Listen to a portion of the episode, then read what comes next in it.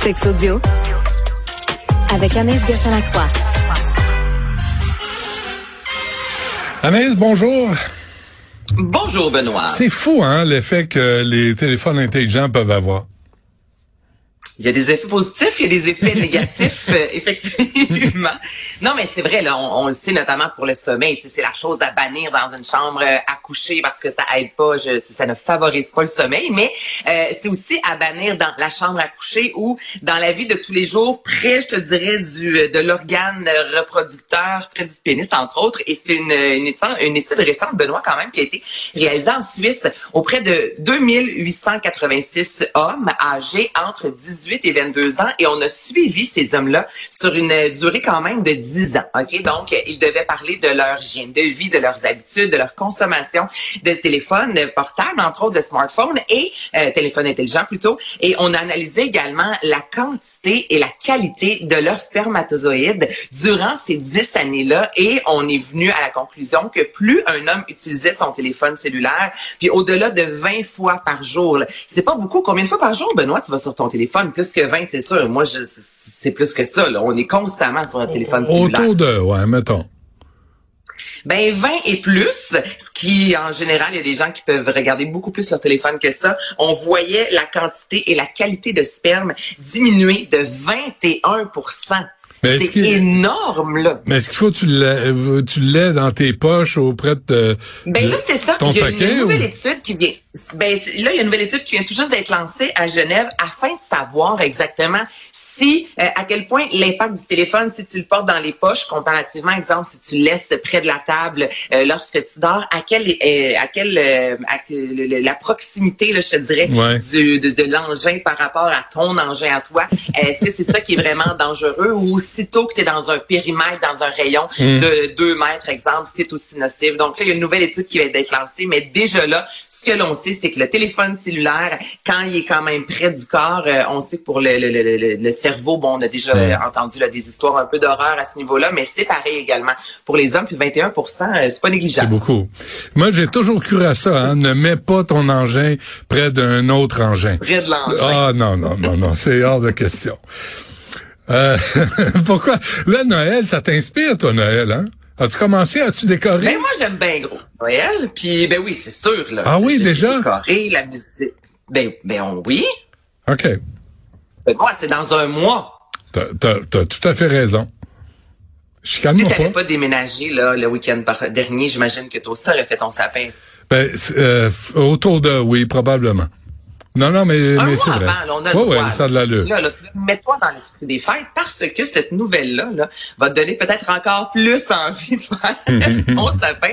Donc, les gens, Benoît, auraient deux fois plus de rapports sexuels durant la période des fêtes et on a analysé les recherches okay, en lien avec la sexualité sur Google pendant une année complète et en plus de 130 pays. Et le pic, là, là où il y a le plus de recherches en lien avec la sexualité, c'est à l'approche et c'est durant la période des fêtes et ce que les spécialistes disent là, dans la, vie sexuelle, disant, durant la période des fêtes, bon, il y a le fait, oui, les vacances, l'alcool, OK? Puis pourtant, il me semble à l'année, il y a des gens qui, qui, qui, qui boivent de l'alcool, mais durant les fêtes, il y aurait, puis ça, je trouve ça intéressant, la fin de l'année, le, fait d'arriver en se disant, l'année termine, il y a un certain, euh, ce qui se passe à Vegas, on dirait reste à Vegas, donc ce qui se passe durant les fêtes reste durant les fêtes, et ce serait la raison pour laquelle les gens ont beaucoup plus de rapports sexuels durant la période des fêtes. Donc là, mettez-vous dans l'ambiance et c'est une bonne, euh, ça peut te donner peut-être le goût de, de, faire ton sapin, non? Mais en même, oui, mais en même temps, doubler là, si c'est une fois par mois puis tu passes à deux,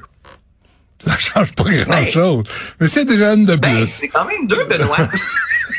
c'est quand même deux. Oh, dans un contexte, oui. Dans un gage. Bon, moi, je vois le verre à moitié plein, toi, ah, tu le vois à moitié vide. nous deux. Et euh, là, je vois le temps, j'ai le temps pour un dernier petit sujet. Est-ce que tu euh, as des euh, mots d'amour là, chez vous? Est-ce qu'il y a des surnoms avec ta conjointe ou non? Madame Dutrisac, oui. On vous voit au lit. C'est plus stimulant. non, mais pour vrai, je te demande pas nécessairement de me dire c'est quoi son surnom, mais est-ce qu'elle a un surnom ou non? Non, pas, pas vraiment. Non? Genre euh, quoi, genre quoi, Minou? Mon amour, euh, baby. Ou, euh, ah non, non, non, je suis pas là-dedans, moi. Non.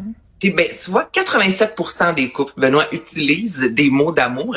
Et sur ces 87 %-là, mais là, toi, écoute, tu dis que tu ne l'es pas, euh, le, le, le, deux tiers plutôt, est contre les mots d'amour en public. Et moi, je me rends compte, Jean-Philippe, c'est amour ou pète mou.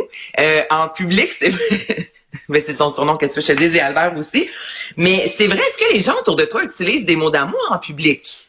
Euh, ça arrive, ça me tape ses nerfs un peu. Moi, je... Ah, déjà, le, le, gros French, on dirait que des fois, je peux avoir un certain malaise. Donc là, c'est ça. Ouais. Je me disais, il me semble, moi, en public, non, j'appelle, je pense Jean-Philippe, je l'appelle. Siri, je vais pas crier mon amour dans la rangée. Non, mais pas, surtout pas pète mou. Surtout pas pète mou, mais qu'est-ce que tu veux? C'est le surnom. J'aimerais ça connaître l'origine de ce surnom.